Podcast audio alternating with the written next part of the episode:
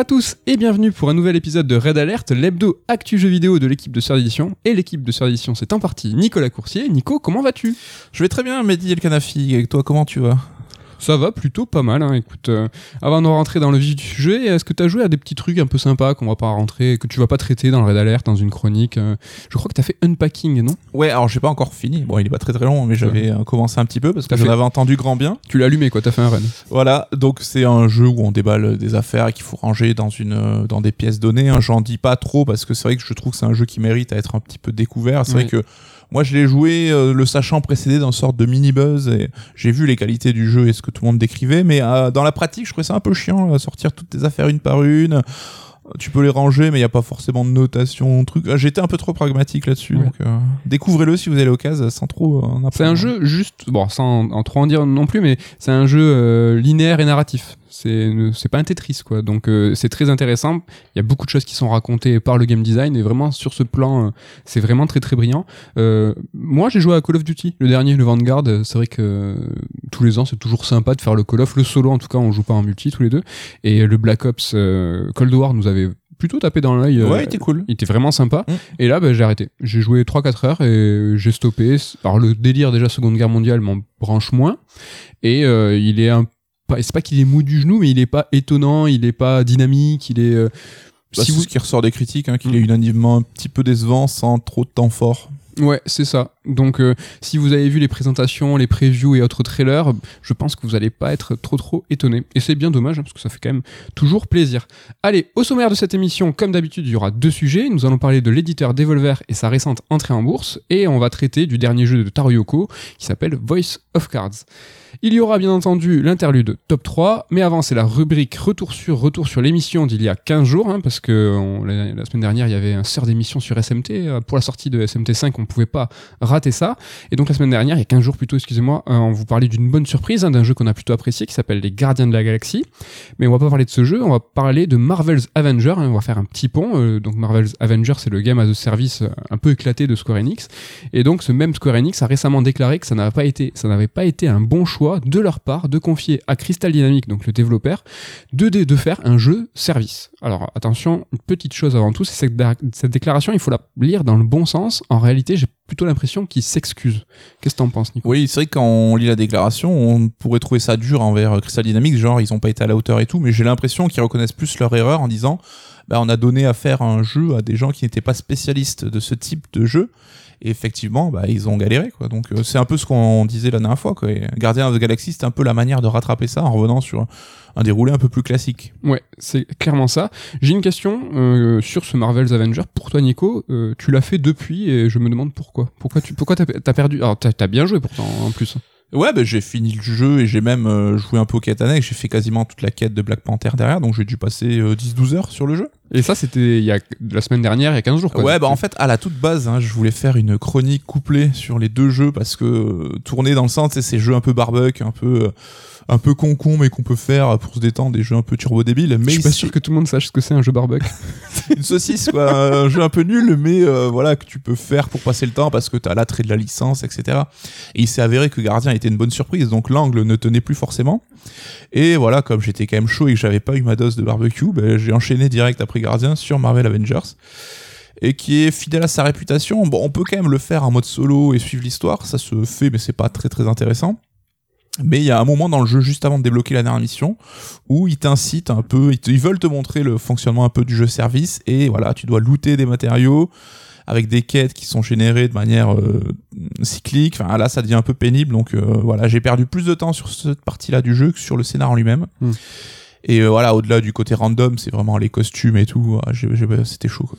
Bah, le titre, je trouve pas inintéressant, mais il est pas bien en fait. Je le conseillerais pas en tout cas. Et- mais bon. Il a ce côté un peu euh, abrutissant, mais bon, je Ouais. dis pas ça méchamment, mais ça sonne comme ça, c'est que tu peux y jouer vraiment pour te vider la tête. C'est un sort de beat'em all, mais sans aucune notion de technique. C'est juste tu bourrines, tu bourrines. Nouvelle vague d'ennemis, bam, tu lootes. Ouais, je peux comprendre que certains y en attrait si tu étais dans cette justement cette mécanique de loot qui peut qui peut te prendre.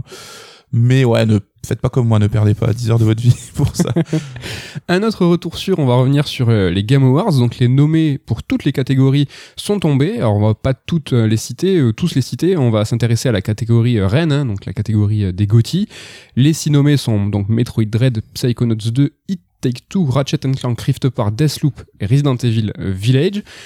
Euh, tout ça pour dire que je suis un peu triste pour, Damien parce que je me demande où est Sky. Je suis triste pour Ken, hein, où est No More Heroes 3. Triste pour Ludo, où est où est SMT5 donc qui a été nommé une fois quand même pour euh, RPG de l'année. Je suis triste pour moi, Returnal n'est pas là, qui a été nommé trois fois Sound Design, Game Dire- Game Direction et jeu d'action de l'année, mais pas de GOTY. Donc évidemment, on aurait tous fait des sélections différentes, hein, comme euh, comme tout le monde. hein. Mais toi, Nico, pas trop. T'es plutôt content de ce panel? Euh, content, c'est juste qu'il est un petit peu prévisible. Hein. C'est vrai que j'ai, à part Deathloop, je les ai tous fait. Toi, tu as eu l'occasion de faire tous ces jeux-là, donc c'était quand même des gros jeux de l'année. On n'est pas passé à côté. Euh, ça reste, je pense qu'on aura l'occasion d'en parler quand on fera un peu le bilan de l'année. Ça restera une année avec des bons jeux, mais sans forcément de gros grosses tueries qui va un peu se détacher et mettre à l'amende tout le monde. Mais euh, c'est cool parce que ouais, tu vois, il y a des jeux qui me tiennent à cœur, comme It Takes Two, de le voir nommé, ça, je trouve ça plutôt sympa. Mais on essaiera voir la semaine prochaine de, de réfléchir un peu là-dessus. Qu'est-ce qui fait un bon Gotti D'accord. On va essayer de, de cogiter là-dessus pendant ma chronique. Ok, donc rendez-vous la semaine prochaine. Voilà pour les retours sûrs. Euh, il est l'heure de- d'attaquer le- le- les deux gros morceaux de l'émission. euh, et je garde le mic. Je commence pour vous parler de Voice of Card, Le Dragon et l'île du repos en français. Donc euh, c'est faut jouer au jeu pour savoir ce sous-titre. Il faut le savoir. Il est- C'est écrit partout en anglais sauf euh, dedans. donc à la barre, à la, à la- oh là là, je crois que c'est le plus beau. Ah, le plus beau avec la tâche de micro. Je, je pense que tu es fier de moi, je le vois dans tes yeux. Putain, je sais pas si Ken va le garder, mais il était, très sympa. Donc, Voice of Cards, à la base, c'était un titre communautaire pour smartphone. Donc, euh, quand je dis communautaire, hein, je parle d'un social game pour mobile. Euh, mais en fait, comme ça demandait trop de suivi et une production en continu, euh, le jeu est passé à un projet console plus classique. Ce qui a été conservé, en revanche, c'est l'ampleur du projet qui reste un petit peu mineur. Mais Voice of Cards, c'est quoi? Donc c'est un jeu qui est édité par Square Enix et signé Taro Yoko. Et Taro Yoko, c'est Monsieur Nier et Monsieur Nier Automata. Donc déjà, première parenthèse, hein, avec Damien, on a eu un petit débat euh, sur la paternité du jeu. hein. On a souvent des petits débats euh, entre midi et deux. Et donc Damien, il se demandait si c'était un vrai jeu Taro Yoko, car il avait, il avait vu un générique dans lequel il était mentionné comme co-réalisateur et co-scénariste. Et donc du coup, euh, c'était pas un jeu Taro Yoko parce qu'il était pas tout seul.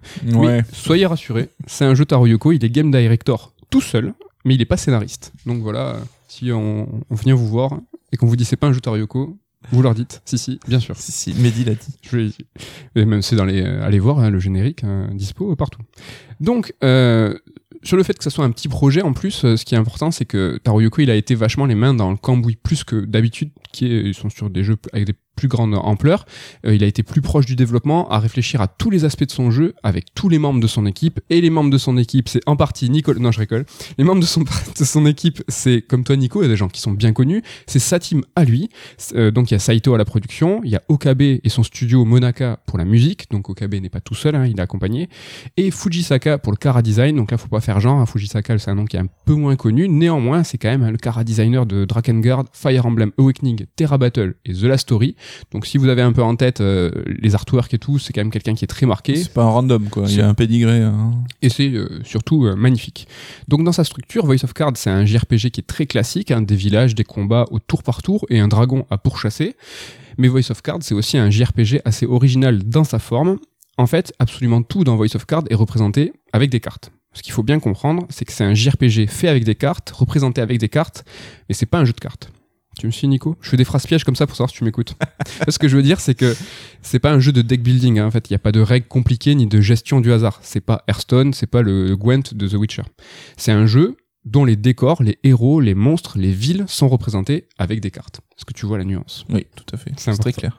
très bien expliqué. Donc tu vois, un exemple, quand on se balade sur le monde, hein, sur la map world, avec ton petit pion, donc t'as un petit pion façon euh, jeu de loi, en fait, il y a du fog of war. Le fog of war, c'est les parties non explorées euh, qui sont masquées façon euh, RTS, Du brouillard de guerre, tu veux dire. du brouillard de guerre. Et en fait, pour représent- représenter la levée de ce brouillard, en fait, c'est le retournement des cartes qui étaient préalablement posées à l'envers. C'est une représentation qui assez sympa, je trouve. Nico, est-ce que tu la kiffes, toi, cette représentation, uniquement avec les cartes? Ouais, ouais, ouais. Et c'est vrai que c'est un jeu qui m'intriguait, donc euh, je suis impatient d'en apprendre plus euh, de ta part. Euh, c'est cool parce que, ouais, les RPG, maintenant, faut trouver un petit twist pour se démarquer, quoi. Oui. Et là, il a su trouver un petit twist qui colle justement avec un budget peut-être plus réduit, donc c'est tout bon, quoi. Exactement. Donc cette limitation des cartes, c'est quelque chose qui m'a, moi, tout de suite beaucoup intéressé. Car à mon sens, c'est, et ça s'est souvent vérifié par la suite, les créateurs, ils sont souvent au sommet de leur art quand ils sont sous contrainte. Euh, l'exemple qu'on adore tous les deux, Nico, c'est MGS Peace Walker. Hein. Donc pour cet épisode, Kojima devait réaliser un vrai MGS, le 5 à l'époque, donc très ambitieux, mais sur PSP, une console bien moins puissante qu'une machine de salon. Et le résultat, il a été brillant, Nico Peace Walker. Bah c'est un super jeu et euh, surtout il avait un peu la déception d'MGS 4 qui était pourtant sur la fameuse PS3 très puissante. Ouais, ça reste un super super souvenir.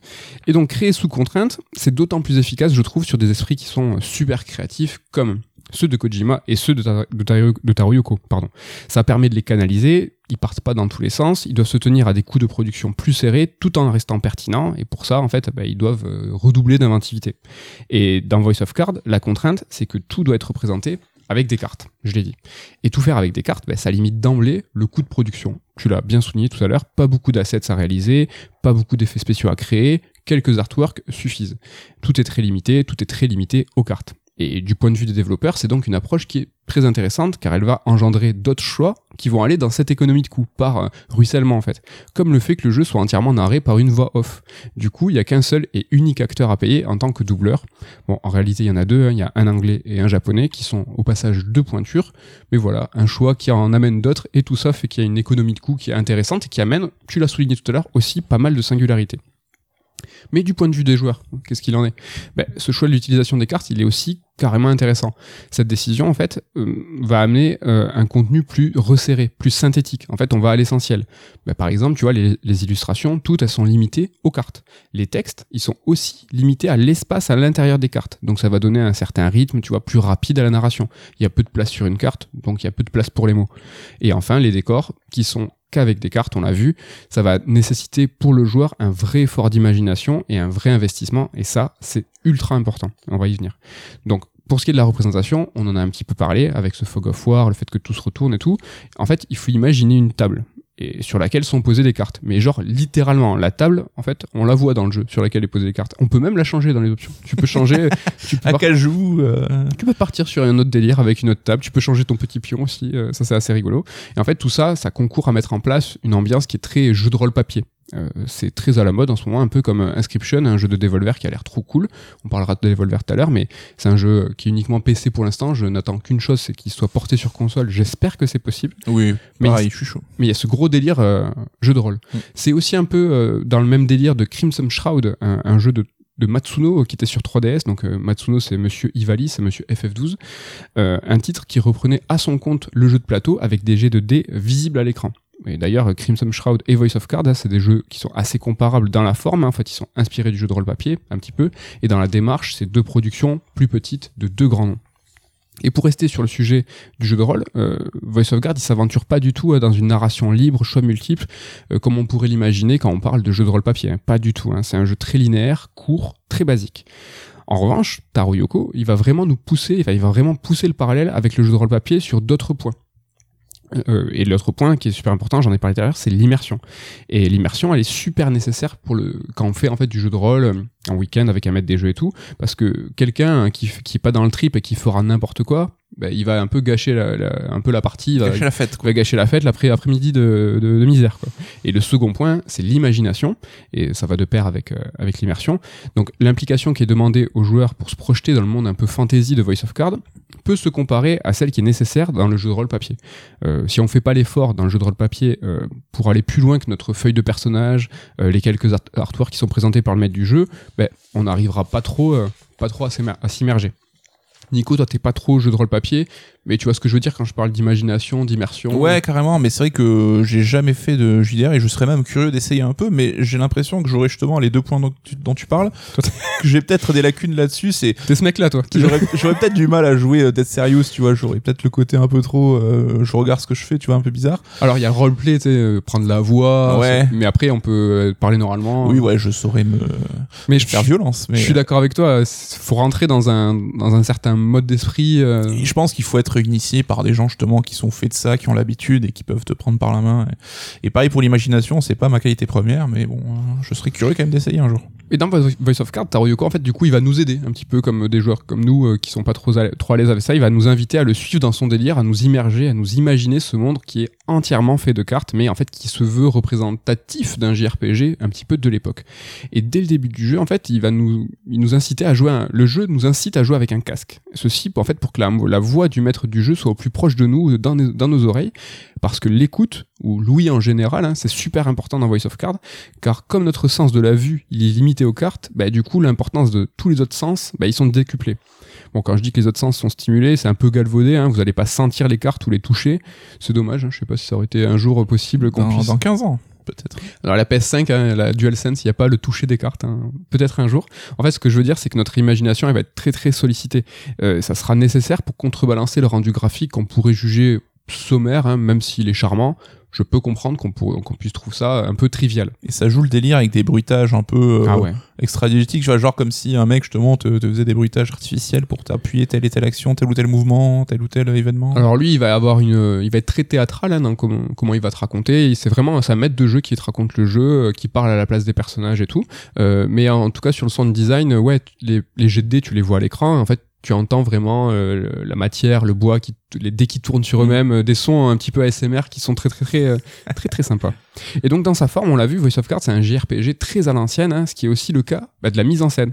C'est une mise en scène façon JRPG de l'époque, mais de l'époque, je parle 8 et 16 bits. Hein. Les cartes elles bougent, elles sautillent, hein, comme des petits personnages en pixels qui pouvaient bouger et sautiller pour exprimer leur émotion sur Super NES par exemple.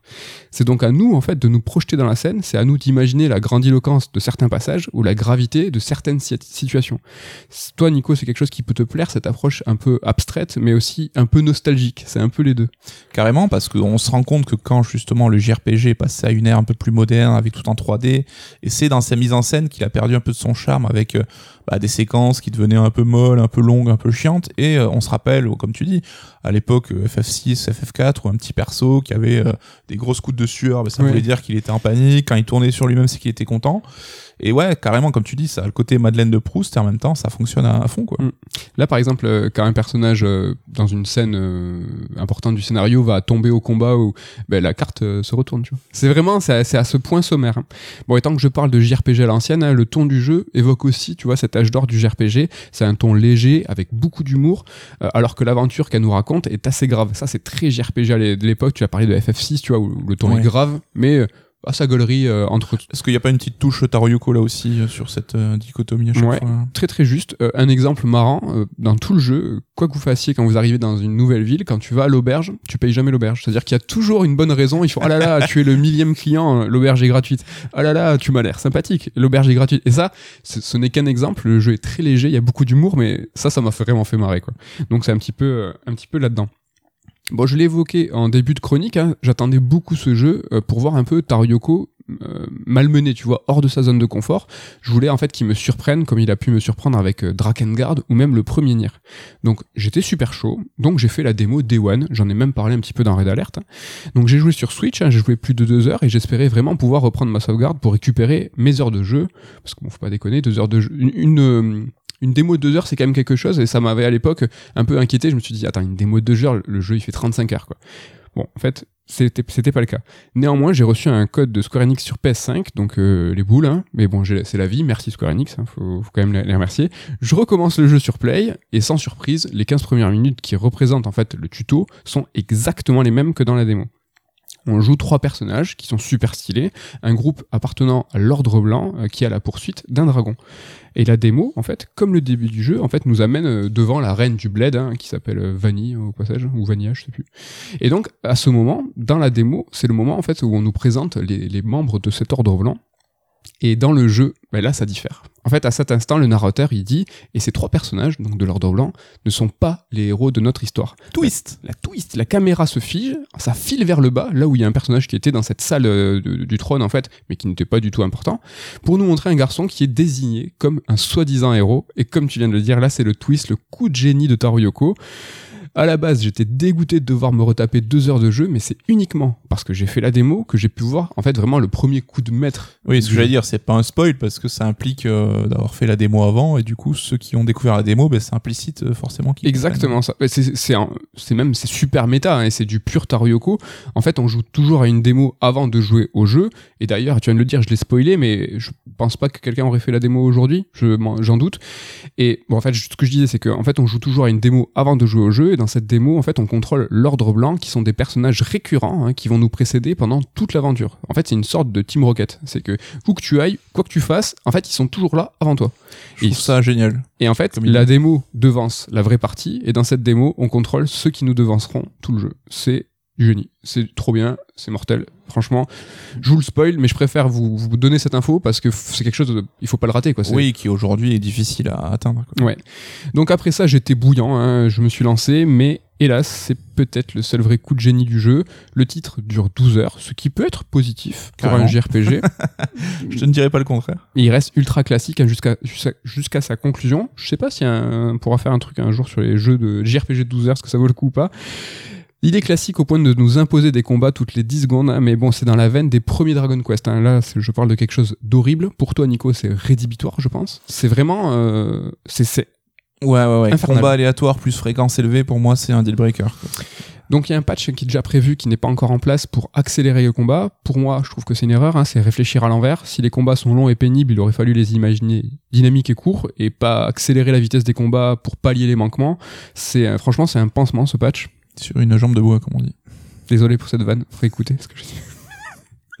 bon, ce qui est dommage dans Voice of Cards, c'est que le jeu est d'autant plus prévisible si on aime Taryoko. Euh, les, thémaniques, les thématiques qui lui sont chères, elles sont là, sans surprise. L'importance du point de vue, euh, qui est peut-être la chose qui lui tient le plus à cœur, revient à plusieurs reprises dans le jeu. Quand je parle de point de vue, je parle de changement de point de vue. On l'a vu dans le twist de la démo. Et si vous connaissez Taryoko, vous voyez de quoi je parle. Systématiquement dans ces jeux, il questionne le joueur sur qui on contrôle, euh, les conséquences de nos actes. Et dans un jeu vidéo, nos actes, hein, c'est souvent euh, tuer tout le monde.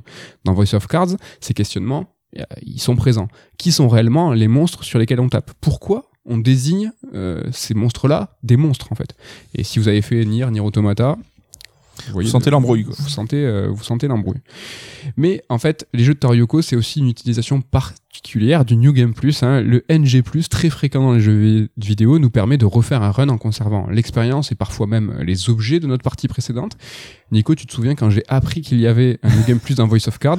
Tu étais très énervé. J'étais très énervé. D'ailleurs, toi, t'es pas très fan de la démarche. On s'est exprimé euh, plusieurs fois. oui, mais- oui, oh, je pense qu'on a déjà refait le débat plusieurs fois, mais euh, bah, un peu comme tu dis, si ton système de combat, bah, crée-le à ta façon dont tu veux dès le départ. Mais là, c'est pareil, si t'as des choses à raconter, raconte-le dans l'aventure plutôt que de faire refaire les jeux et passer par des phases un peu redondantes. Néanmoins, on peut comprendre que pour appuyer le propos du point de vue, il faille refaire les jeux plusieurs fois. On l'a vu dans la démo et dans tous les jeux de Taryoko. Dans la démo, euh, j'étais prêt à refaire deux fois le même truc, deux heures. Mais bon, ça appuie le propos, j'étais d'autant plus étonné, et ceux qui ont fait Nier, Nier Automata, vous savez de quoi je parle, je ne vais pas en dire plus.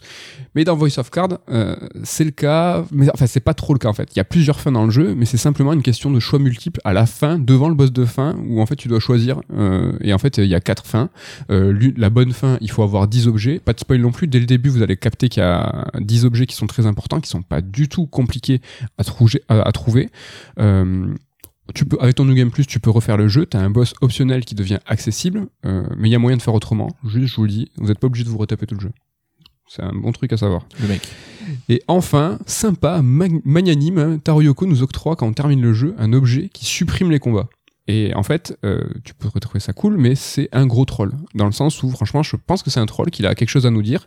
Cet objet euh, supprime les combats, mais ne, su- ne supprime pas vraiment le temps que tu passes et la pénibilité d'avoir un combat. Je m'explique. Ces combats aléatoires, quand tu tombes dessus, normalement, bah, t'as un changement de plan et tu te, tu te fights. Bah, avec cet objet, en fait, t'as un, un carton qui arrive à l'écran et qui te dit, euh, bah, c'est cool, avec cette, cet objet, vous permet de- d'esquiver un combat. Là, normalement, vous auriez dû vous battre. Ah là là, quel dommage. Ça prend 5 à 10 secondes. C'est hyper long, en fait. On se rend pas compte, c'est hyper long. Et donc, je pense que c'est vrai, c'est vraiment, c'est vraiment un, troll. Et en fait, comme le fait de faire un New Game Plus sans, sans intérêt, pour moi, je pense que c'est un troll aussi. C'est malin, il joue sur nos attentes. Taroyoko qui fait un NG+, euh, il sait qu'il va trigger les joueurs. Enfin, tu vois, il, est pas bête. Mais à la fin de Voice of Cards, il y a rien, en fait. Euh, Il y a rien du tout. Et en fait, je me demande si il y a rien pour le moment. Est-ce que le twist, on l'a pas encore découvert? C'est ce que vraiment j'espère du fond du cœur, mais vraiment je pense que c'est pas le cas parce que la fin, il y a vraiment peu de doutes, surtout quand à la bonne fin, il y a zéro doute. Je pense pas, je me vois pas le twist tout expliqué, la question du point de vue, ses récurrences, ses thématiques, il y a rien. C'est dommage. Il a trollé, mais c'est un, tu vois, le troll, euh, c'est pas le bon troll. Il y a pas de, Ouais, c'est vrai que c'est les débats qu'on a souvent, comme nous qui sommes très très fans de Kojima, qu'on parle avec euh, par exemple Ken et Damien, où on nous dit euh, bah, est-ce qu'on n'a pas tendance à surinterpréter un peu tous euh, les gestes et comportements de cette personne-là pour essayer toujours d'appuyer un geste artistique là où il y a peut-être juste bah ouais il avait pas fait de NG+ cette fois-ci parce que il avait pas envie, pas le temps, pas les moyens ou j'en sais rien quoi. Ouais, mais on va peut-être revenir sur Kojima, tiens. Mais je vais conclure, hein. Je dirais que Voice of Cards c'est un bon jeu, mais un jeu qui est mineur en fait dans la carrière de Taro Yoko. Et à ce titre, et je suis désolé, je cherche vraiment pas des analogies ciné toutes les semaines, mais ça arrive, hein, c'est que la semaine dernière j'ai vu Cry Macho, donc c'est le dernier film en fait de Clint Eastwood, dans lequel il est réalisateur et acteur principal à 91 ans hein, quand même, euh, faut respecter. Je pense sans me tromper de dire que Clint Eastwood c'est une des plus grandes figures du cinéma encore en activité. Le mec est un mythe vivant. Et Cry Macho, comme Voice of Card, pour Taro Yoko, bah, c'est un film qui est mineur. Et franchement, moi je trouve que c'est pas grave de faire des films mineurs. Je trouve même que c'est cool, car en fait j'ai l'impression que c'est dans ces œuvres un peu mineures que les artistes en fait se révèlent, qui en disent beaucoup sur eux-mêmes. Dans Cry Macho, euh, moi je trouve qu'on sent que Clint Eastwood commence à refuser de vieillir en jouant un personnage qui est plus jeune. C'est qu'un exemple, on pourra en parler des heures et c'est pas le sujet. Mais dans Voice of Card, j'ai l'impression que Taro Yuko, en fait, il radote. Et son message, dans Voice of Card, il est connu, il est répété. Alors évidemment, on dit, tu l'as évoqué déjà, il était fort. On dit qu'un artiste produit toujours la même œuvre, qu'un peintre peint toujours le même tableau, qu'un auteur écrit toujours le même livre et qu'un game designer développe toujours le même jeu. Kojima l'a bien prouvé. Mais ici, rien de nouveau avec Taro Yoko. Il y a rien. C'est, encore une fois la même chose. En fait, ce que je me demande, c'est que est-ce que Taro Yoko, il nous fait confiance à nous? Il rabâche comme s'il avait peur que son message n'ait pas été compris dans ses jeux précédents. Et pour reprendre le parallèle avec Clint Eastwood, il est possible que Taro Yoko devienne, un jour un mythe du jeu vidéo. Alors il est tôt pour condamner Taro Yoko et, dire qu'il radote. Néanmoins, je trouve que Taro Yoko, il est un peu jeune pour radoter. Donc voilà, si tu veux ouvrir le débat, tu, l'as évoqué tout à l'heure, Kojima, en fait, euh, il a évolué avec Death Stranding, hein, il a ne plus travailler avec Konami, il a sûrement aidé, je pense, mais il a trouvé un second souffle. Après euh, les Metal Gear, après les différents jeux, il a su s'ex- s'extraire de ça et avec Death Stranding, il a gardé ses marottes tout en, en, en- en étant plus grand, en avançant. J'espère que Taro Yoko va trouver ce second souffle et changer, euh, alors peut-être pas changer ses thématiques ni son message, mais peut-être euh, trouver une, une autre voie de nous dire la même chose. C'est ça qui est important, je pense, que Ouais. pour, pour les artistes. Je pense qu'il est un peu à la croisée des chemins, Taro Yoko, parce qu'il sort de son grand œuvre, Nier Automata, le jeu qu'il a foutu sur la map, Oui. qui a vendu énormément, le succès surprise. Alors, il était connu des joueurs, mais des gros RPGos hein, pour Drakengard et euh, le premier Oui. Nier, mais il n'avait pas du tout le rayonnement qu'il a aujourd'hui. Aujourd'hui, c'est une star du jeu vidéo. Et je, je, je, enfin, j'ai l'impression que passer par un projet mineur en sortie de Nier Automata avant de, de repartir sur un gros gros projet euh, aussi conséquent, Oui. c'est peut-être un moyen de décharger un peu la pression, de rabaisser des attentes et de, de se détendre un peu, tu Ouais. vois. Je trouve que la démarche est pas inintéressante hein, et c'est cool. Et d'être vraiment impliqué, de retrouver son équipe à lui, ses potes. Hein. On, Mm. on l'a parlé tout à l'heure, c'est vrai que là, ils étaient sur une production où, où ils ont pu tous en discuter de chaque décision.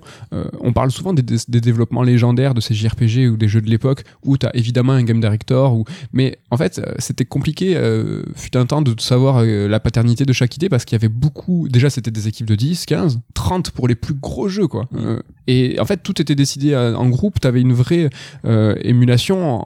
Et là, je, je- comme tu dis, je trouve que c'est vraiment pas bête ce que tu racontes. Ils ont peut-être eu un besoin de se retrouver, de rediscuter, d'être vraiment les mains dans le cambouis. Nier Automata, c'était quand même, euh, bon, c'était avec Platinum, donc t'avais quelque chose qui était externalisé, donc Mm. t'avais vraiment le système de combat et tout qui a été euh, euh, sous-traité. Ouais, je suis, assez d'accord avec toi. Peut-être se, se retrouver un petit peu. Et moi, je l'attends, j'attends vraiment son nouveau gros gros jeu. Euh, rien à voir, mais c'est l'occasion d'en parler. Mais il n'y a pas de volonté de Square Enix de proposer des petits projets aux grands créateurs. Alors je dis ça parce que la sortie de Voice of Card et celle de Dungeon Encounters, donc le jeu de Ito, hein, Monsieur FF9, euh, n'a aucun rapport. En fait, c'est un hasard du calendrier. Au début, c'est vrai, un lancement commun avait été envisagé pour mutualiser euh, la communication, par exemple, mais finalement, ça s'est pas fait. Et moi, je trouve que c'est dommage. hein. J'aurais vraiment que j'aurais vraiment kiffé que Square Enix, tu vois, ait une envie forte hein, de faire du RPG expérimental, d'avoir ces gros gros titres, hein, FF16, FF7 remake par deux, euh, et en comme ça, en parallèle, d'avoir comme ça l'envie de donner des, des- des enveloppes à des, grands créateurs, de leur donner des, bulles de respiration, comme tu as dit. Petite carte blanche, vas-y, euh, t'as un petit budget, fais-toi plaisir en attendant de, de, de bosser sur un autre projet. Ben, Dungeon Encounters, pour le coup, lui, quand même, j'ai l'impression passer un petit peu inaperçu et avait encore moins de budget, encore plus de limitations que Voice of Cards. Et c'est très très dommage. Euh, moi, tu sais, euh, tu connais mon amour euh, pour les chiffres et les stats et les trucs, alors, pas en maths, hein, mais dans les RPG, moi, je, je suis une bille en maths. Mais j'adore euh, me plonger dans les systèmes de combat et tout. Et Dungeon Encounters, malgré sa représentation, tu vois, hyper abstraite, hyper enlevée, C'était franchement, trop, j'étais trop, Ouais. mais c'était pas oh, c'était trop c'est vrai. quoi, trop ou pas assez. Et surtout moi j'ai eu alors Voice of Cards pour juste pour vous rassurer euh, il est entièrement traduit en français. Donc très très bien traduit. Ça c'est très très cool. Euh, pas la voix il y a qu'une voix anglaise et une voix japonaise. Euh, mais Dungeon Encounters même si c'est que des combats il y a quand même une partie euh, au début tutoriel euh, qui est uniquement en anglais et un anglais vraiment pas simple quoi. Et c'est nul mais moi je suis pas une foudre en anglais et ça m'a ça m'a un peu coupé parce que l'ensemble de la compréhension euh, du système euh, un petit peu tu vois euh, rendu plus dur. Ah putain moi ça m'a ça vraiment ça m'a coupé et c'est Oui. je trouve ça dommage. C'est pas friendly quoi mais euh, c'était c'était là aussi des questions de budget. Je pense que enfin sans dire qu'ils croyaient pas dans Dungeon Encounter c'était un projet qui méritait pas à leurs yeux d'avoir dépensé plus d'argent. Oui exactement.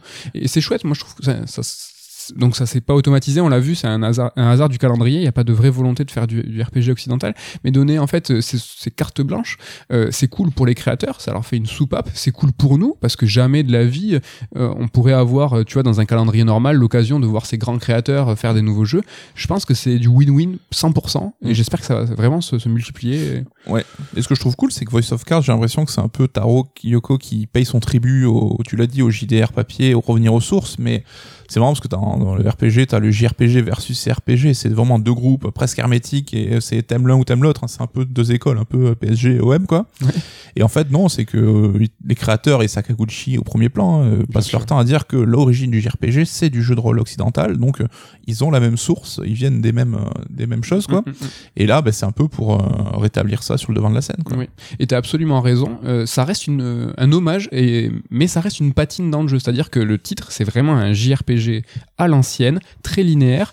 Euh, en fait, t'as tout le, tout le tour, tout euh, l'ambiance, tout ça. C'est du, du RPG euh, papier, euh, mais euh, soyez rassurés, si vous êtes dans le délire euh, RPG à l'ancienne, bah, testez Voice of Cards. Franchement, c'est très très cool. Je sais pas si tu vas tu t'as donné envie. Est-ce que ça va Bah, tu m'as tué, c'est toi qui m'as tué mes- mon enthousiasme parce que j'avais envie justement un. RPG court, euh, un peu expérimental et tout, mais euh, tu m'as dit les combats et tout, laisse tomber, ça va pas du tout te plaire. Ouais. Donc euh, ça m'a un peu refroidi quoi. Hélas, oui, mais j'ai euh, j'ai vraiment un pouvoir nul moi. C'est que quand j'aime pas quelque chose, je donne envie, et quand euh, bon, pour le coup, euh, Voice of Card, je suis mitigé, donc euh, c'est plutôt raccord. Voilà pour Voice of Card, le nouveau jeu de Taro Yoko. Il est temps- il est l'heure de passer à l'interlude top 3, top 3 des GTA like cette fois. hein, C'était donc c'est les 20 ans de GTA 3, retour de la trilogie PS2 dans l'actu, pas pour le meilleur, hélas, mais Hélas. on parle beaucoup de GTA. Nico, euh, ce top 3 GTA, ça te parle? Enfin, est-ce que tu l'avais bien en tête ce, ce top 3 avant- Évidemment. avant de Il venir? était prêt euh, depuis des semaines et des semaines. Voilà. Allez, je te laisse commencer avec ton top 3. Alors mon top 3, euh, c'est Sleeping Dogs. Sleeping Dogs. C'est ça.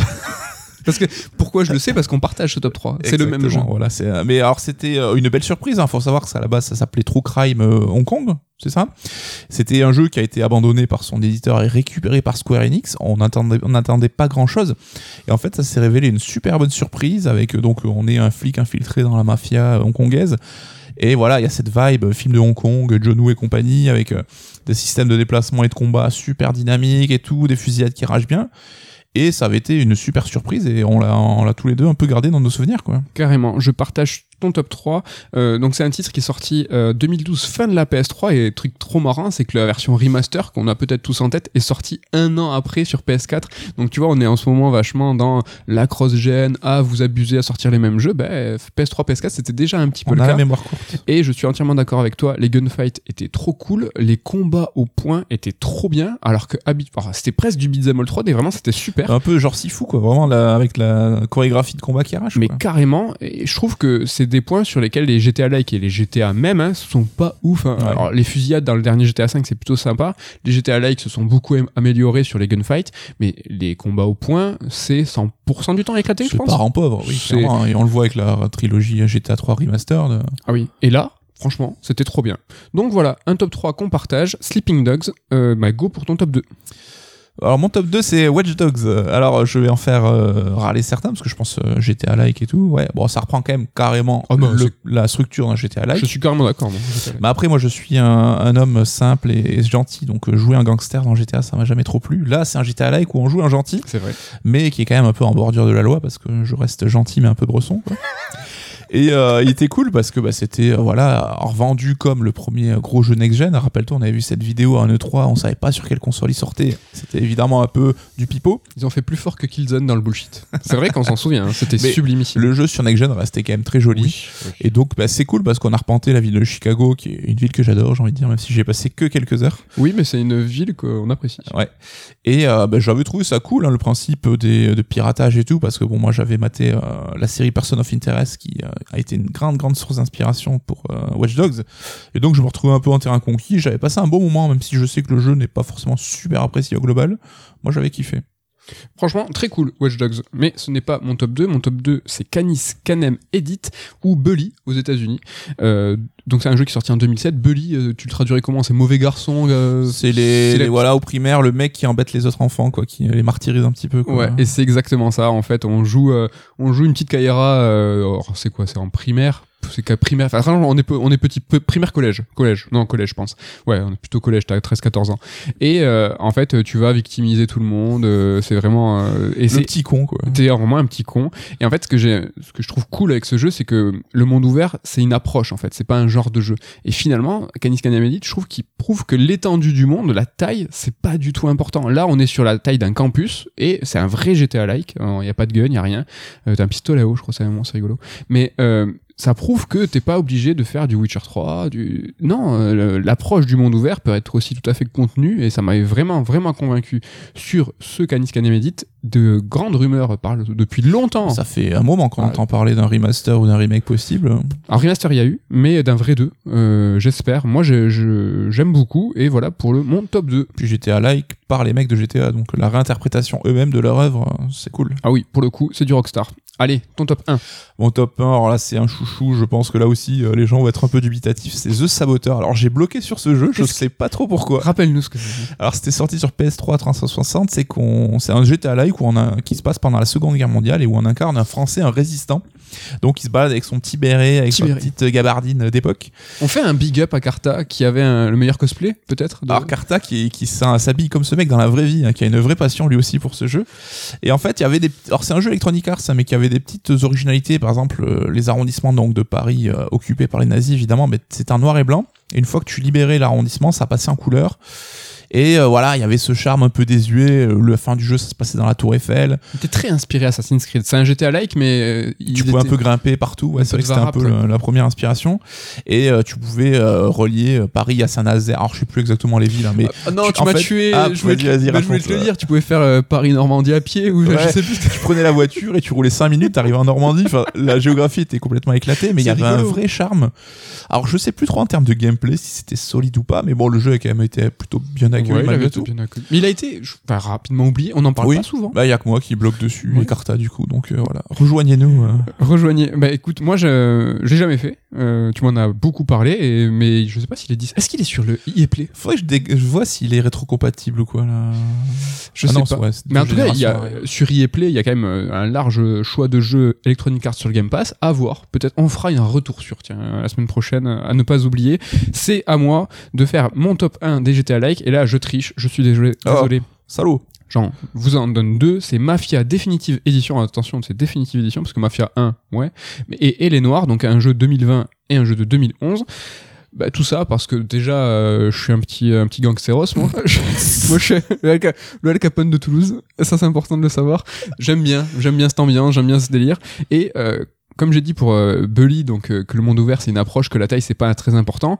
Pour moi en tout cas, c'est que pour moi le monde ouvert c'est aussi impossible. Je peux aller où je veux, je peux faire ce que je veux, mais perso, bah, je reste toujours très sage et le monde ouvert est la plupart du temps pour moi un théâtre.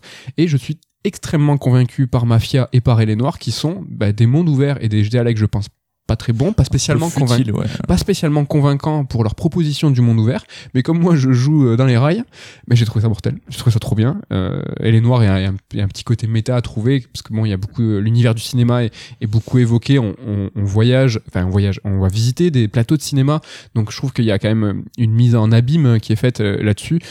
Donc voilà, est-ce que toi, comment tu joues au GTA Est-ce que tu es comme moi aussi assez euh, ordonné euh, Oui, oui, oui, j'aime pas faire le con, c'est pour ça d'ailleurs que je joue pas vraiment au GTA en tant que tel, parce que en te rendant d'une mission à l'autre, bah, tu vas griller un feu, écraser un piéton sans faire gaffe, bam, il y a les flics qui arrivent, faut faire 20 minutes de course-poursuite pour leur échapper, puis tu reviens à ta mission, enfin, j'ai l'impression de perdre du temps, et c'est pour ça que bah, je vais direct au point d'intérêt. Et je préfère Red Dead, là où t'es dans le- les grands espaces avec un cheval, plutôt qu'être dans une ville bondée avec des voitures et des flics partout, quoi. T'avais bien aimé Elle est noire J'ai bien aimé, euh, même si clairement, voilà, bah, je pense c'est un peu la vie générale. Il, avait, il, faisait des promesses qui ne tiennent pas complètement. hein. Son système de capture de visage était cool, mais c'était un peu caricatural et tout. Mais oui, euh, l'ambiance était sympa. J'en garde quand même un bon souvenir, même si il reste très limité à mon sens. Bah, je te conseille Mafia, euh, le Definitive Edition. Là. Il est dispo sur un compte que tu connais. voilà pour ce top 3, ce top 3 des GTA Like. N'hésitez pas à nous balancer le vote, n'hésitez pas à, vous, à nous donner des idées de, de top 3. On en a un moult plein, on a de quoi faire, mais bon, on prend, on prend toutes les idées. C'est l'heure de passer à ta chronique, Nico. Je te laisse le, mic- le, le mic pour euh, nous parler de Devolver et de sa récente entrée en bourse. Ouais, Devolver Digital, hein, donc on présente plus aujourd'hui un Devolver, hein, qui est un éditeur de jeux indépendants et qui a su bah, creuser son sillon quand même à à peine 10 ans, hein, et au point de devenir bah, un label de qualité qui est apprécié par les joueurs, et autant pour son esprit punk hein, que pour ses jeux en tant que tels. Et tu le disais, bah, le 4 novembre dernier, Devolver a fait une entrée remarquée à la Bourse de Londres. Et ça peut apparaître hein, comme un grand écart hein, entre cet esprit rebelle et le côté bah, un peu corporate de la bourse et le pognon qui en découle. Hein. Et d'ailleurs, le communiqué officiel de l'éditeur qui célèbre l'événement, bah, il entend un petit peu rassurer les fans là-dessus et peut-être même se rassurer lui-même. Alors je vais vous lire le- un extrait, hein, j'ai piqué la trad sur GK, donc euh, merci à eux. Aujourd'hui, nous sommes devenus une société cotée en bourse. À première vue, cela peut sembler éloigné de l'esprit du groupe d'amis qui a lancé un label de jeux vidéo autour de quelques bières, mais c'est en fait une sorte de validation pour notre équipe et nos partenaires. Nous sommes extrêmement fiers de ce que nous avons accompli au cours des dix dernières années, et nous pensons sincèrement que cela nous rendra encore meilleurs. Les employés de Devolver sont toujours les propriétaires majoritaires de l'entreprise, de ceux qui étaient présents à la première réunion autour d'une table de pique-nique à ceux qui ont rejoint l'entreprise cette année. Tout le monde chez Devolver a un intérêt dans l'entreprise et dans son futur. Voilà, donc euh, on prend les galons, Voilà. mais on rassure quand même un petit peu. Et d'où bah, une question légitime qu'on peut se poser. Est-ce qu'on peut encore cultiver son indépendance, sa différence et son esprit rebelle quand on est devenu finalement un des gros acteurs de l'industrie du jeu vidéo? On aura l'occasion de creuser là-dessus, mais avant, un tout petit historique sur Devolver. Alors je vais pas faire l'historique complet parce que on a sorti un bouquin sur le sujet, un bouquin qui est passionnant, écrit par Pierre Mogin et Baptiste Perron. Ben, on vous le conseille hein, parce qu'il y a moult anecdotes super rigolotes qui racontent un peu comment s'est créée euh, la société. Mais tu fais bien de le rappeler, c'est vrai que on- nous, on est dans nos, dans nos podcasts, on est des piètres communicants, mais on est une maison d'édition, on a beaucoup de livres. Tout à l'heure, euh, j'ai parlé de Voice of Cards, on a un bouquin de Taro Yoko, sur, enfin, sur Taro Yoko, écrit par euh, Avec- Nicolas Turcev, avec une préface de Taro Yoko. Donc euh, voilà, on fait des trucs. Et sur le livre sur Devolver, bah, on a juste rencontré tous les fondateurs, plus de 20 studios interviewés, livres illustrés, c'est bientôt Noël. Bah voilà, on fait, on fait aussi des livres, on fait des podcasts, mais on fait aussi des livres. Et justement, le- l'occasion de faire ce bouquin, ben, ça avait pu nous déjà nous renseigner sur l'état d'esprit, ce fameux état d'esprit d'Evolver. Et on peut en témoigner hein, de notre côté, de leur esprit rock'n'roll, à savoir que quand on a parlé de ce projet de livre et qu'on leur proposé, c'était lors d'une soirée. Ouais, Et le tout s'est conclu de manière informelle, hein, autour d'une bière, en trinquant ou avec un cocktail. hein. Il n'y a pas eu de contrat signé. Ils nous ont donné accès à tout ce qu'on demandait et sans jamais demander aucun contrôle sur le contenu. Et ça, autant vous dire, hein, pour un bosser avec d'autres éditeurs, ça c'est rare et même ça se fait plus beaucoup, tout tout ça. C'est vrai. Ils sont rock. Après, la question, c'est est-ce qu'ils vont le rester Donc, euh, bah, Devolver, juste pour résumer vraiment rapidement, c'est né en 2009 hein, par l'association de cinq euh, vieux briscards de l'industrie. Alors, ils avaient, euh, ils s'étaient déjà associés un peu avant, créant plus ou moins d'autres entreprises. Il y a eu quelques ratés, ça n'a pas été toujours facile. Mais voilà, euh, l'entreprise que l'on connaît aujourd'hui bah, vient de, fêter- de dépasser ses 10 ans. Et en 10 ans, justement, Devolver a publié plus de 90 jeux, dont 90% ont été rentables. Donc, ça montre quand même qu'au-delà, il y a quand même un business qui a toujours été un petit peu solide derrière. Carrément. Et ben parmi les noms, euh, les jeux les plus connus, donc on peut citer, hein, il y a Hotline Miami évidemment qui était la tête de proue, Gris, un jeu qu'on n'aime pas trop, nous, hein, mais bon, Euh, Messenger, Ape Out, Katana Zero qui était cool, Carrion, The Wrestling Club ou Broforce, donc qui sont développés par autant de studios indépendants. Messenger. Devolver, c'est un chiffre d'affaires qui atteint aujourd'hui les 173 millions d'euros et ça emploie plus de 200 personnes. Donc on voit qu'on est quand même plus dans la petite entreprise. Hein. Mais ce qui compte au final, c'est quand même que Devolver a su se faire connaître des joueurs et il est devenu l'un les acteurs les plus actifs de l'industrie. Avec Hacker, une philosophie que peut-être tu vas juger un peu naïve ou commerciale, Mhm. mais c'est mieux rémunérer les développeurs et leur garantir la pleine détention de leur IP. Trop bien. Donc la propriété intellectuelle, voilà, le- les droits sur leur licence. Ce qui va à l'encontre même presque euh, de ce qu'est un éditeur. Normalement, l'éditeur euh, est propriétaire de l'IP, surtout dans le jeu vidéo. Il met Oui. la thune, il prend les risques, mais Voilà. il sait se- s'y retrouver derrière. Aujourd'hui, Devolver, bah, c'est quand même devenu autant une marque en fait, autant qu'il est éditeur de jeux. D'ailleurs, sur leur site web, il y a une section goodies merchandising où ils vont décliner un petit peu les univers de leurs jeux, certes, mais aussi bah, le nom même de Devolver en tant que goodies, donc avec des casquettes, des t-shirts ou même des tote bags. Ça me Euh, rappelle quelqu'un. J'ai pensé à l'écrire déjà. On va ce qu'on vend aussi des non. On a bientôt 10 ans, eh, c'est parce qu'on rentre bientôt en bourse. Et d'ailleurs, bah, sur ce site, hein, vous pouvez même retrouver notre livre. Donc euh, voilà, c'est dit. Euh, ils ont même développé euh, Devolver un des jeux commerciaux autour de leur marque, donc ça c'est assez rigolo avec euh, Devolver Bootleg, qui était une sorte de compile rétro parodique autour de leur jeu qui était réinterprété en version d'e-make. On avait le Devolverland Expo, qui était un sorte de 3 virtuel hein, pour pallier à la, à la pandémie. Ben, on pouvait se balader dans une sorte d'application où Mhm. tu pouvais arpenter le salon de manière numérique. Et également Devolver Tumble Time, alors c'est un truc un peu con, c'est une appli pour jouer pendant que t'es aux toilettes, donc avec des petits Ah, jeux très rythmés, très courts et très cons. Donc voilà, bah, Devolver, hein, c'est euh, l'incarnation de cet esprit rebelle, cette ligne éditoriale marquée. Ils n'hésitent pas d'ailleurs à communiquer là-dessus en jouant avec leur humour, en faisant un moult blagues hein, qu'on pourra juger de bon ou de mauvais goût à chacun de voir. Et Devolver est surtout connu bah, pour euh, c'est l'E3 à chaque fois, donc il s'était fait remarquer Ouais. en refusant de payer euh, la place sur le chauffeur de l'E3. Ils avaient donc organisé un contre-salon sur le parking en face euh, du Convention Center, donc euh, l'endroit qui abrite le salon. Et ils avaient euh, bah, foutu des caravanes en fait pour abriter les présentations de leurs jeux. Euh, ils offraient des bières et des hot dogs aux journalistes, donc voilà, c'était le côté euh, bonne franquette, bonne ambiance, et qui avait quand même fait du bruit. Et ils avaient même loué une villa en fait où ils hébergeaient bah, les développeurs qu'ils avaient fait venir sur place. Et là encore, j'en dis pas trop, mais dans le bouquin, on raconte un petit peu quelques soirées et quelques anecdotes sur cette villa. Ça vaut son pesant de, De cacahuètes. Exactement. Je n'osais pas la faire une blague de vieux. Mais voilà, donc euh, bah, l'entrée en bourse, ça a été euh, en partie motivé par le carton surprise hein, de Fall Guys, euh, qui est sorti en été 2020. Alors, les chiffres qu'on a, bah, c'était plus de 10 millions de ventes seulement sur PC en novembre 2020. Donc, euh, Mhm. c'était il y a un an. Le jeu est sorti sur d'autres supports depuis, donc ça a dû bien, bien, bien euh, grimper. Tellement. Donc, le gros carton. Et ben du coup, Devolver a lancé une procédure d'introduction à la bourse de Londres le 4 novembre 2021. Alors, dans la catégorie Alternative Investment Market, donc ce qui concerne les PME, donc on n'est pas encore au stade euh, CAC 40, les plus grosses boîtes de l'industrie. Mais l'éditeur est quand même aujourd'hui valorisé à hauteur de 820 millions d'euros, donc soit la deuxième plus grosse cotation de ce groupe. D'euros. Ça a bien baissé, hein. gigantesque. Ah, les rumeurs, euh, quand on en parlait euh, l'été dernier, justement, après le 3, il y avait déjà des rumeurs, hein, donc, euh, et c'était une valorisation à 1 milliard de livres, donc 1,5 milliard d'euros. Est-ce que c'était pas peut-être 1 milliard de dollars qui donnait un... Enfin, à, l'époque, hein, c'est ce, qui se disait en tout cas. Après, c'est pas étonnant non plus que les chiffres évoluent. Oui. Et du coup, bah, parmi ses actionnaires, on retrouve Sony Interactive Europe, hein, qui investit à hauteur de 5% du capital, et également NetEase, 8%, mais bon, NetEase, c'est une condition sine qua non, ils investissent dans... Net plus que Sony Ouais, c'est ah, plus que Sony. Ok. Intéressant. intéressant. Alors je vois ce que Mad a fait des yeux malicieux parce que justement on arrive dans le débat et c'est là où on va un petit peu bah, avoir des avis un peu contradictoires parce que eh, finalement est-ce que Devolver n'est pas rentré dans le rang? Est-ce que mhm. c'est pas devenu un éditeur comme les autres? Est-ce que quand t'es pété de tu peux encore tenir ton discours originel de petite boîte qui veut aider les autres etc. Toi, je sais, Med, hein, qu'on a les fameuses confs Devolver de, de, le- de l'E3, Oui. et dans lesquelles bah, ils se mettent en scène, toujours sur le côté un peu comique, rigolo, avec des têtes qui explosent et tout. Mais il y a souvent des vannes hein, qui sont lancées dans l'industrie sur les DLC, les jeux services. À coup sûr, il y aura un truc sur les NFT l'an prochain, je pense. Je pense. Euh, toi, tu trouves que c'est hypocrite, que c'est plus d'actualité, qui... ça- ça- toi, ça t'énerve. Ouais, ça m'énerve. Ça m'énerve parce que j'aime pas le ton employé dans le sens où euh, ils étaient contestataires à l'époque où ils pouvaient proposer une alternative. Ils ont réinventé ce qui était la présentation de jeux vidéo à l'E3 en, en faisant quelque chose d'autre. Aujourd'hui, euh, c'est vrai que leurs conférences euh, numériques euh, sont différentes dans la forme, hein, c'est Mm. vrai, mais pour ce qui est de la présentation des jeux en eux-mêmes, hein, ça reste des trailers, donc pas de révolution.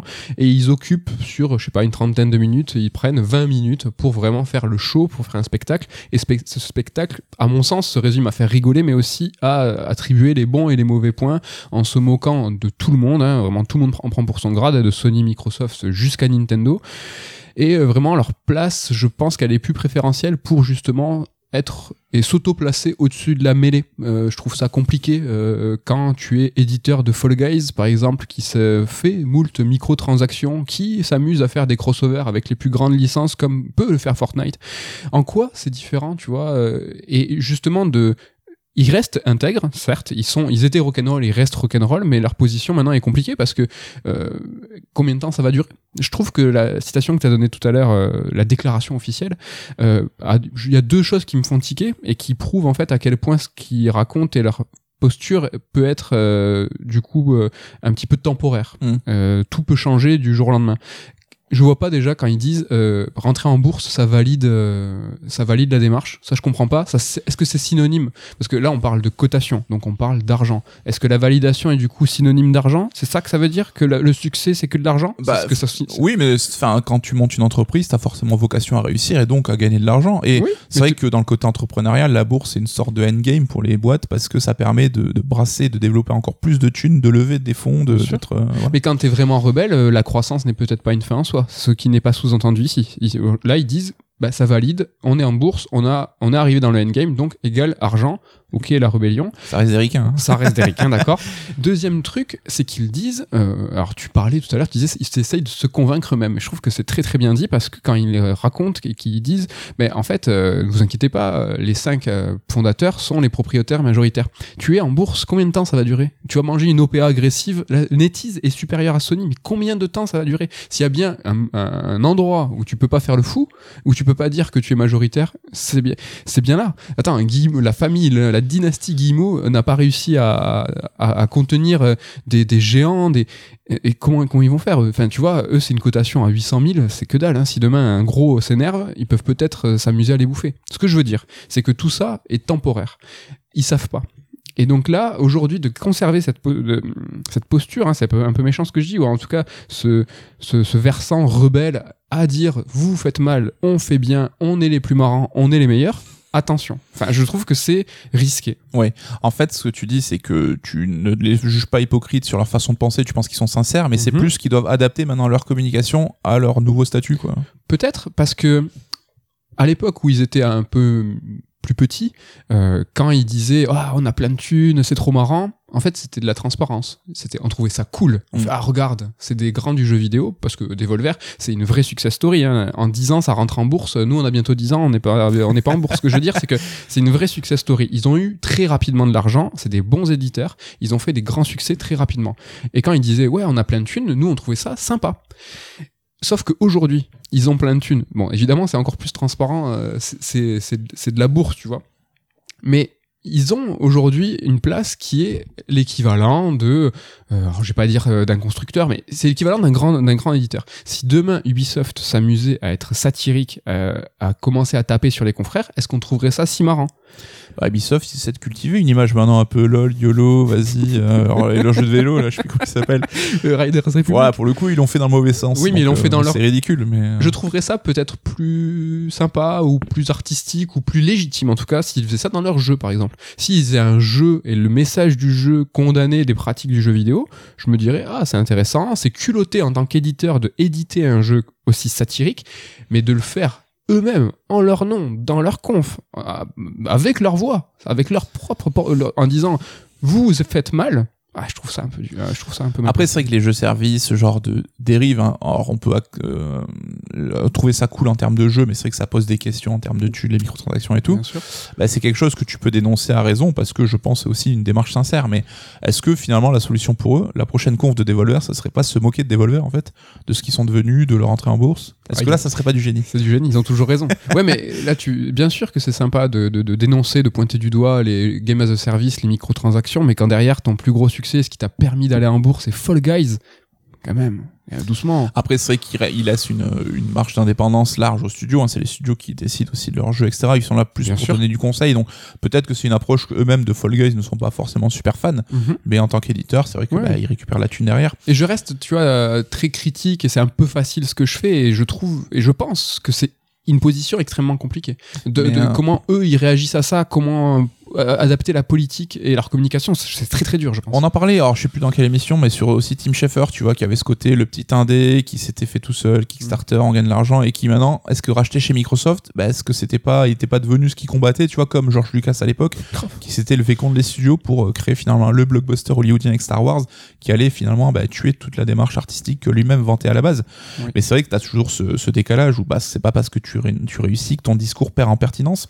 Mais tu l'as dit, et on peut, on doute pas de leur sincérité et de leur démarche, hein, mais c'est vrai qu'après l'argent, bah, c'est un confort, hein, on va pas se mentir, et ça leur Mhm. permet bah, d'avoir peut-être plus de moyens pour appliquer leur politique et prendre soin peut-être, alors je mets des guillemets, hein, mais prendre soin des studios avec qui ils collaborent parce que bah, depuis euh, les temps récents et le succès de Fall Guys, ils ont quand même racheté des studios avec qui ils bossaient, notamment Crow Team, les mecs de Serious Sam, le studio Dodge Roll qui ont fait Enter the Gungeon, Nerial qui a fait les Reigns, ou Firefly Studio qui a fait Stronghold. Donc on voit que bah, l'argent leur permet aussi d'investir et de grossir, mais là ils deviennent un éditeur qui possède des studios et ils se rapprochent encore plus là aussi bah, des gros comme euh, Ubisoft, comme d'autres. Donc c'est vrai que voilà, on voit que en fait c'est pas tant les actes qui comptent, hein, c'est les années à venir qui vont nous dire un petit peu bah, Oui. ce qui est devenu Devolver, est-ce qu'ils vont réussir à tenir la position. C'est pas forcément facile.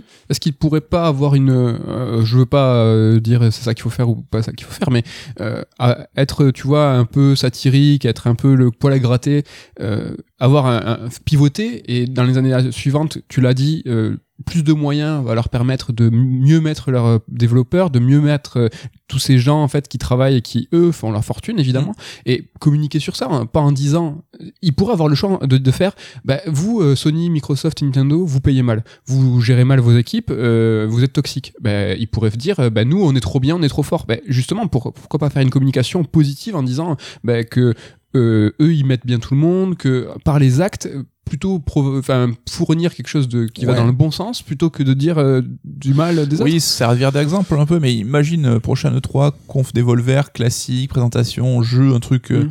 Huilé, marketing, et euh, avec le côté, ah mais nous c'est la bienveillance. Est-ce qu'on est-ce qu'on se dirait pas, mais qu'est-ce ouais. que vous êtes Peut-être, quoi finalement? Peut-être, oui, c'est vrai, c'est vrai. L'autre truc, euh, c'est que là, ils ont dans leur politique de bien rétribuer l'argent, de garder l'IP et tout, sauf que, ben, encore une fois, il y a une entrée en bourse, et quand les actionnaires seront majoritaires, quand on parle souvent dans les aires d'alerte et puis partout dans l'industrie de toutes ces clôtures de- d'année fiscale, qu'il qui, qui faut en fait faire une belle fin d'année fiscale pour dépasser les objectifs, pour rassurer les actionnaires. C'est ça en fait. ouais, c'est que après, pression c'est que quand tu as les actionnaires qui te disent la, politi- la, la politique éditoriale de, de Devolver, ça sera ça et pas autre chose, mais est-ce qu'ils vont pouvoir faire autrement? Je ne sais pas. Quand le jeu en fait qui t'a permis de rentrer en bourse, c'est Fall Guys, Fall Guys, le jeu qui est le plus éloigné de leur politique éditoriale, c'est pas du tout arcade, c'est pas du tout rétro, c'est pas du tout rock'n'roll.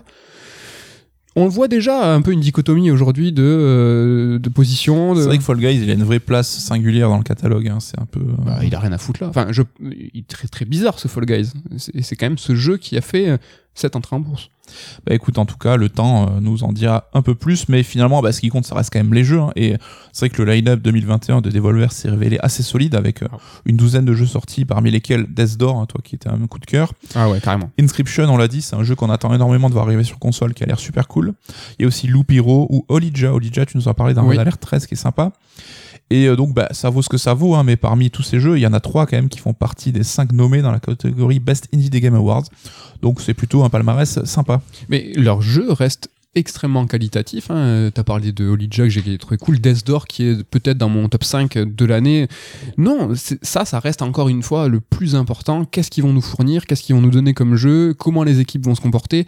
Ça, c'est ce qui est fondamental. Nous, ce qu'on soulève, c'est, ben, comme tu le dis, qu'est-ce qui va se passer dans les semaines et dans les mois à venir Parce que tout peut aller euh, très vite en bourse. Exactement. Je pensais que tu checkais une, une information. non, non, non, bon.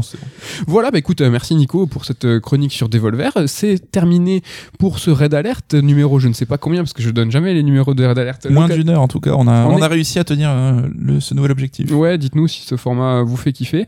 Euh, on vous donne rendez-vous la semaine prochaine. Est-ce que tu as déjà quelque chose? Oui, tu as quelque chose à nous Bah dire? écoute, je pense qu'on essaiera de parler du Gotti. Alors j'ai peut-être parlé trop vite, on va voir si j'arrive à en tirer quelque chose d'intéressant, mais essayer de réfléchir un peu qu'est-ce que doit être un GOTY, quels arguments euh, peuvent peser dans la balance, et de toute façon, on aura forcément des visions différentes, donc c'est cool. Ok, et pour ma part, ben, je suis déjà depuis euh, une semaine sur euh, Forza Horizon, le dernier. Je suis bien bien en train de le penser. Je me donne une semaine de plus pour encore écumer les routes du Mexique.